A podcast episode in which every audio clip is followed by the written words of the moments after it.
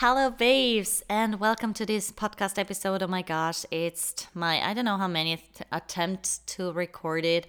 Um, so in the beginning of the week, I kind of got sabotaged by my neighbors. They are doing heavy ass renovations in their apartments, and they decided to do the heaviest drilling this week. And I was like, really and then i uh, eventually i met them and i was like hey guys like is there any any time this week when i can finally record my podcast i would love to and they were like oh my gosh yeah i'm so sorry so they were actually really cute and then i recorded this podcast and i kind of had to stop again because I don't know. Um, so let me tell you, let's be honest here. Let's get real. Let's get raw. Let's get vulnerable. I have had a weird week like emotionally i was in such a weird place. I can't i can't even express it better. I just i just felt off. I it's so hard for me to to i try to label it because i really I decided to sit with these feelings, and I always decide to go through emotions to process emotions, um, because for me that's literally the only way to eventually like, um, yeah, first get out of it the quickest way and also to benefit from it in terms of like heal emotionally whatever. So i just felt so off and so weird and i could not even label the emotion. I was like i was not feeling sad. I was not feeling angry. I did not feel i don't know um it was just i felt off. I felt like cut off from my own energy. I felt cut off from my heart. I had no access. So I was just, I don't know, kind of wobbling around. And I was like, what is happening? And um, they're like, on one like on one hand, I kind of it kind of annoyed me because I felt like it took a lot of energy from me and it took some time that I had to sit with and just be with myself. And on the other hand, I was like, oh my gosh, I have so much to do. Um, yeah, and it just felt so weird. So, what I did was, as I said, I decided to sit with the feelings. I tried to just feel the feelings because as much as we love to go through positive emotions and everything is awesome and we love life and we are so in our vibes and we are feeling happy bappy, this is not the whole range of emotion that or emotions that we have, that we have access to, that we have to feel. So there's I don't like to label them into positive emotions or negative emotions. For me, it's rather emotions with a high frequency and there are emotions with a lower frequency right? So um i don't know like high frequency emotions would probably be like feeling like motivated feeling powerful feeling inspired and creative. I feel unstoppable confident energized and happy. Um, one of my favorite positive emotions is um, feeling grateful. I love to feel joy. Joy is one of the most beautiful things ever. Of course, um, feeling loved and feeling loving and being optimistic and vibrant. And, but there's always there's always the other side to it. So there are times in life when we feel rather, I don't know, maybe like a little bit hopeless. We feel exhausted. We feel stressed or angry. We feel fed up with life or people, or when something is not going the way we want to, then we get like frustrated or annoyed. Um, we can feel resentful or irritated. So, it was i could not even i could not like really label it to like being as i said like any of the emotions that i just just named. So i just sat and i felt kind of energy drained by myself. I think that's probably the best way. And so i decided to just give myself some extra love.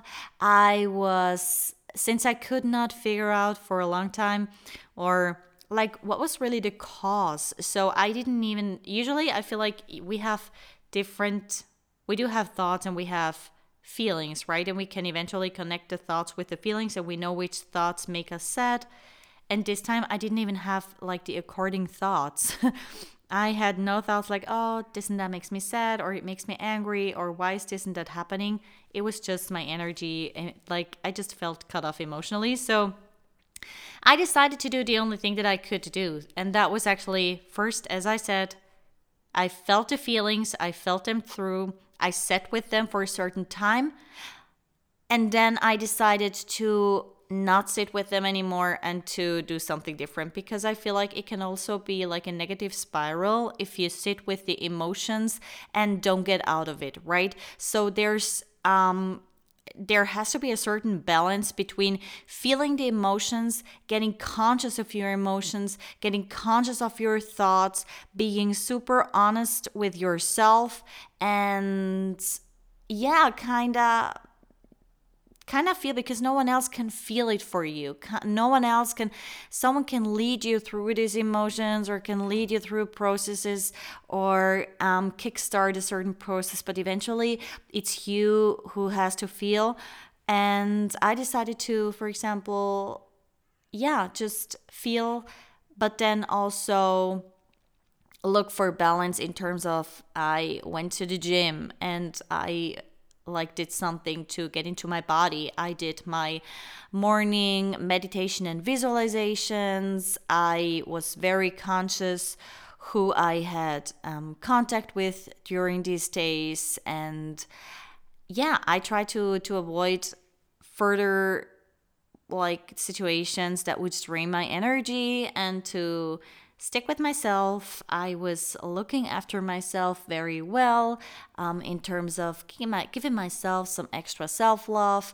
I went to bed early to make sure uh, my body has enough rest. And yeah, I feel like these are just small things that we can do very consciously to do something good for ourselves in times when we don't fully feel ourselves or maybe don't feel um, in our best energy. And I have to tell you, like, sometimes, I don't know, for me, it's probably because I'm such a usually such a high vibe energy person.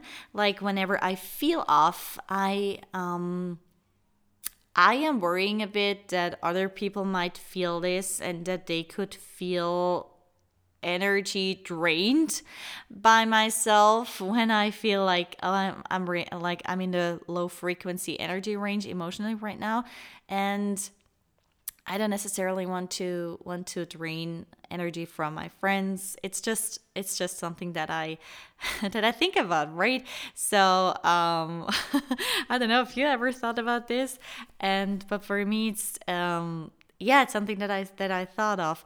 I mean, we're all just human beings, right? So, and then I I had like several talks with friends this week, and the feedback I got from them was like the complete opposite. They were like, "Oh my gosh, like you're such a vibe, and you're such a," and that was so amazing. And so I just wanted to tell you that sometimes just because you feel off inside, um, it's not something that has to also radiate outside. Like, and for me, this gave me so much peace of mind um, because it also meant that um, this is something that's not really, really deep and that, like, this is some, not something that I need to need to worry about. People usually catch a low vibe, catch a low mood, and especially when it comes to me, probably because I am usually such a high vibe person, people always immediately catch when um, I'm kind of off.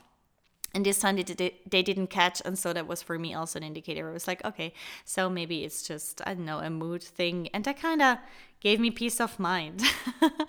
um, yeah, so I can only tell you, people, we all feel bad sometimes or like not ourselves and then give yourself some self-love and um, like get yourself emotionally comfortable and what i always never waste a trigger right so whenever something comes up in you and emotionally I know it's uncomfortable, but go there. Go into your body. Go and see where does the feeling occur where does the feeling arise. For some people it's like it sits sometimes it sits in the heart right?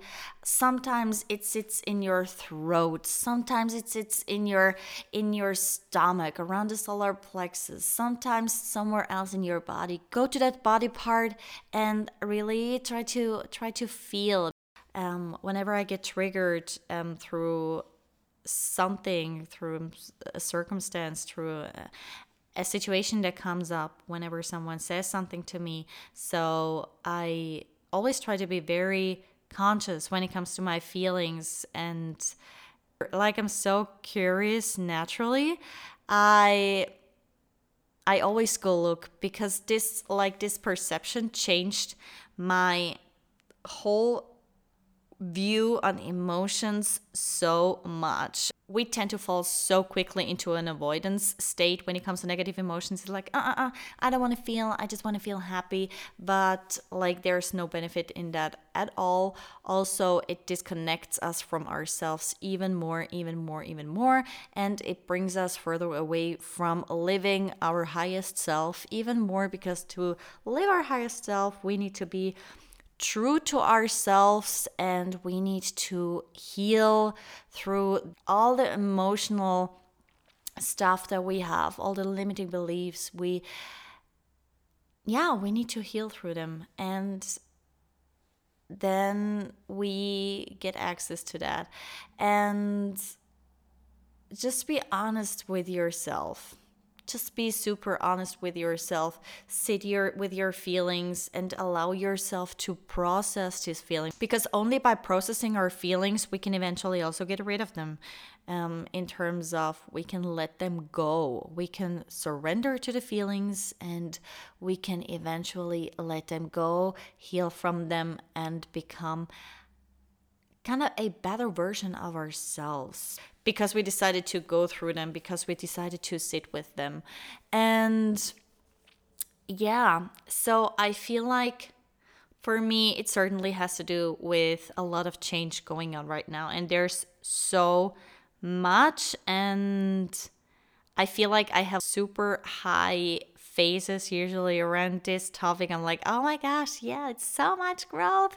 It's so amazing. It's so much change. But even to change, there's there's another side. So um like sometimes we we do have like realization moments especially for me because there is so much changing inside of me. There's so much changing around me um, with the whole moving the whole um, giving up all my stuff giving up my apartments. Um, i do have sacrifices i have to make right now in terms of um, many different stuff.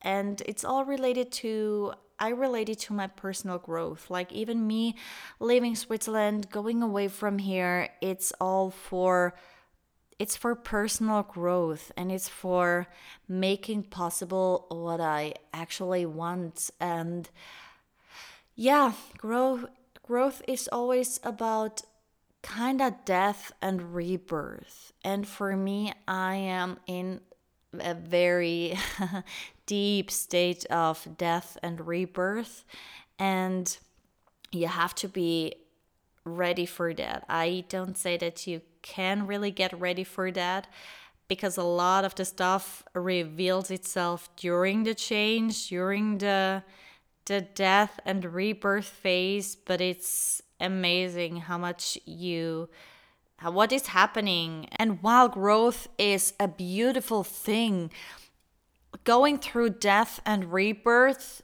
is one of the most beautiful things we can do for ourselves, but it's certainly always painful as well because there will be sacrifices. We don't need to romanticize growth, um, which has, as I said, its emotion, like its beautiful sides and everything, but there is no growth without pain there is no growth without having to make sacrifices. And I am currently really feeling these sacrifices.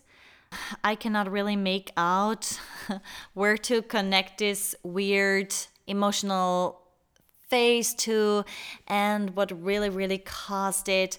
I can still say that it has probably to do with the like the current phase that i'm in right now when it comes to my life and i feel like i'm just kind of in an ocean with waves around me waves inside of me. There's so much happening so much moving with me leaving Switzerland, with me like selling everything, with me um going to Bali, with me changing so much in my business, with me changing so much in my in my life. I'm kind of I'm kind of in the middle of finding myself. I'm kind of in the middle of having found myself like never before. So there's so much so much happening right now. It's a it's a big growth phase for me and i feel like it's my second big growth phase when it comes to whole, my whole life. So there has changed a lot after my breakup.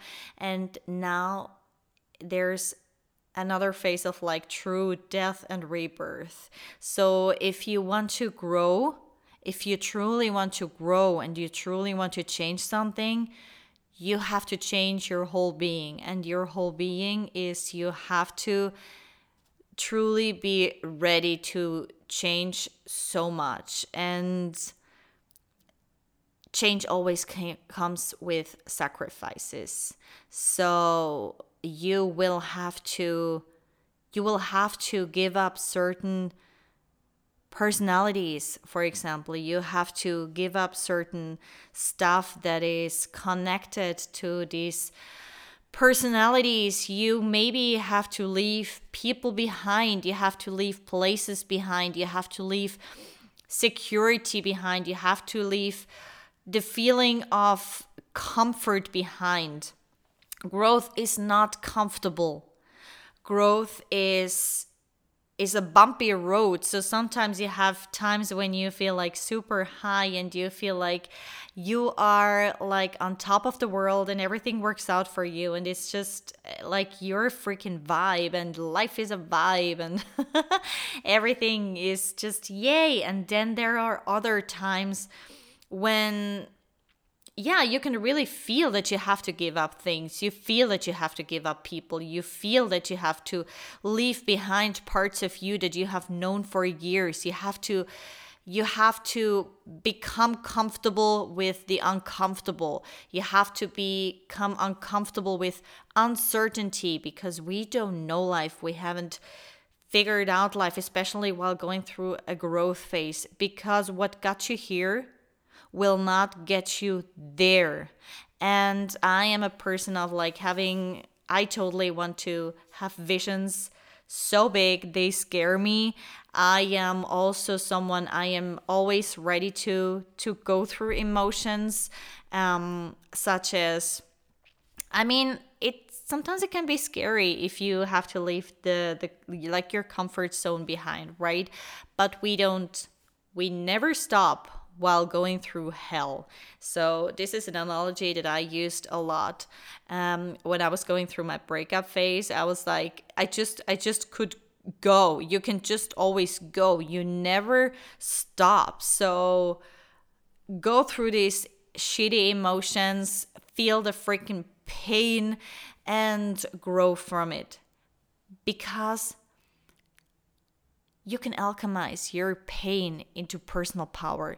You can alchemize your pain into wisdom by getting to know yourself better by by using these times to heal yourself to become a better better version of yourself maybe you grow so much from your pain that you can eventually use this pain and help someone else who's in the same situation you can be literally the bridge for them because you have been there as well, right? But also, you can alchemize it into your personal power by getting yourself better, by healing yourself, by becoming more true to yourself, which is eventually also one version closer to your highest self. And we can only do this by healing through all the stuff that we're coming to, or like to heal through all the stuff that is that is happening inside of us. Life is always happening for you, it's never happening to you. Means there's always an opportunity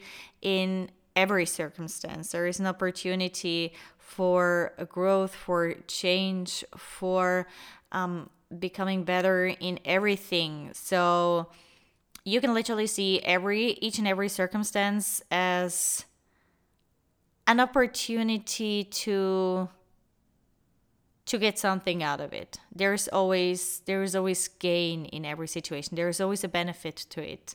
So there's a benefit to every uncomfortable situation in our lives. Like even situations that we don't we don't want to have, like feelings we don't want to feel. Because what happens if you suppress them, if you just push them away, they're still there. You can cover up shit with glitter, but the shit is still there right? So if you like just always put your unfelt feelings into a drawer and you you squeeze them in, squeeze them in, squeeze them in, there will be one day the drawer pops up and then like shit is about to get real because then you have to heal through a lot. So this is why each and every one of us we need to go through our emotional shit and it's so worth it and really you are like the person you're the only person who eventually can do the work for yourself and it's so worth it. It's so worth it. Like on the other side of of fear on the other side of pain lies everything that you actually want like lies all the all the all the peace and all the like emotional freedom and all the love and everything that you desire in life. But there is no way around yeah going through our shit.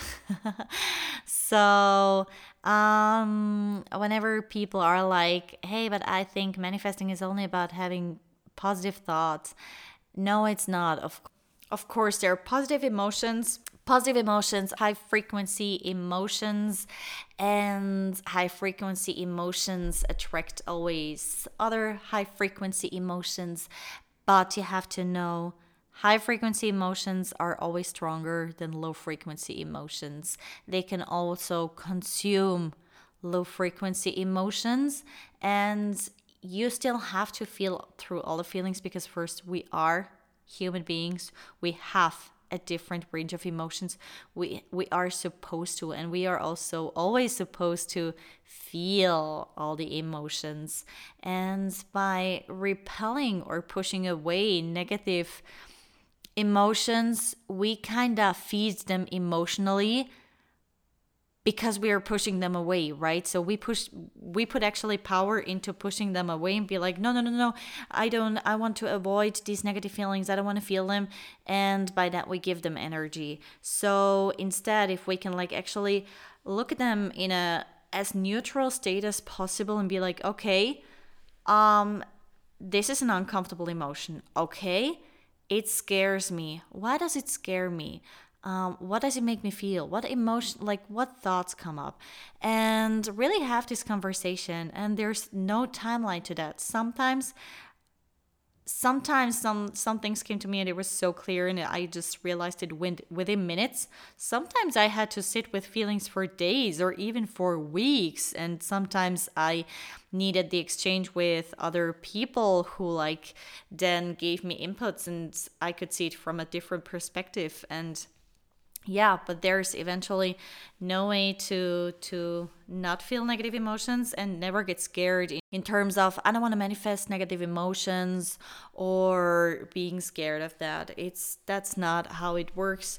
So rather really never waste a good emotional trigger and take the chance to get to know yourself better and take the chance to feel through the emotions and to heal yourselves so, wow, that was a deep episode.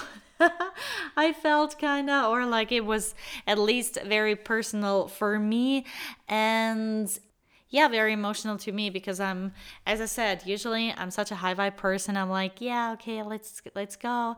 Um, I'm a very like vibrant person who likes to use this positive energy to um, influence other people but still, like, I am a human being. I have to experience all different kind of emotions. And I feel like now it's finally getting getting better. Like it's the the feeling is just getting lighter. So i feel like i'm reconnecting way more to myself. This is why i also felt in the energy to record this podcast today. I uh, i feel so much like better and yeah so it's always nice to to see that we we come back like in terms of we get to feel good after after feeling down. So it's always it's a circle it's that's a circle of life. And yeah it's also the same for emotions. So don't be scared babes don't be scared of feeling emotions don't be scared to do the work it's the most uncomfortable thing we can do but everything you want in life, everything you desire lies on the other side of healing through our emotional states and wounds. So, I close this podcast and I want you to remember that you are more powerful than you think you are.